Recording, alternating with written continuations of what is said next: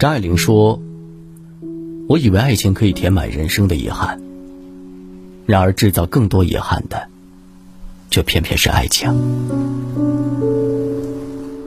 情到浓时，两个人什么都能做，爱的那样炽烈。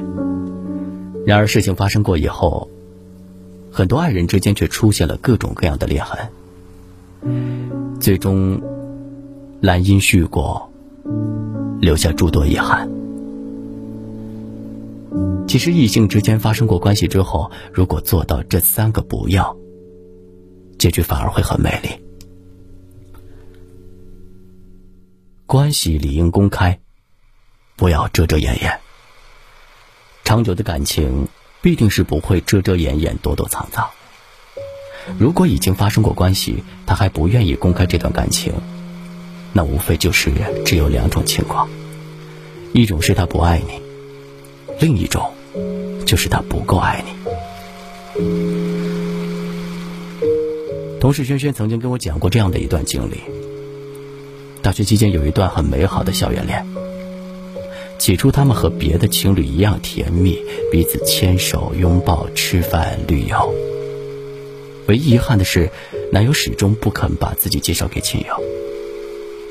每次问起来，回答总是：“让长辈知道了也太拘束了，先别说吧。”三年后，轩轩和男友一起毕业，又都找到了工作。总以为生活稳定后就可以名正言顺的步入婚姻殿堂，没想到等来的却是分手的回应。后来才知道，前男友的家人在老家早就给他物色好了另一个条件不错的姑娘，而自己只不过是他身在异地的一个玩伴罢了。其实他若真的足够爱你，必定会忍不住向全世界炫耀自己的爱情。所谓出门不忘枕边人，把你挂在嘴边的男人才值得托付终身。不爱了，立刻分手，不要拖泥带水。不得不承认，这个世界上确实有这样一种渣男，只想睡你，却不肯爱你。发生关系前，对你说尽了甜言蜜语。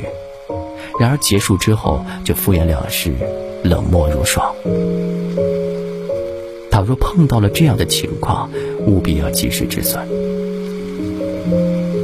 电视剧《完美关系》里，斯黛拉离婚的那一段上过热搜，曾经引起无数人的围观讨论。她发现平日里对她千依百顺的丈夫崔英俊出轨之后，并没有哭哭啼啼，拼命挽回婚姻。而是非常冷静的去搜集证据，上门找小三摊牌，最后手撕渣男，直接宣布打官司离婚。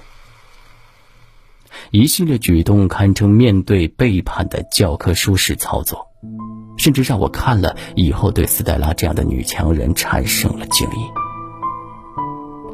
分分合合皆有定数，面对要走的人痛快放手，心里没你的人不再打扰。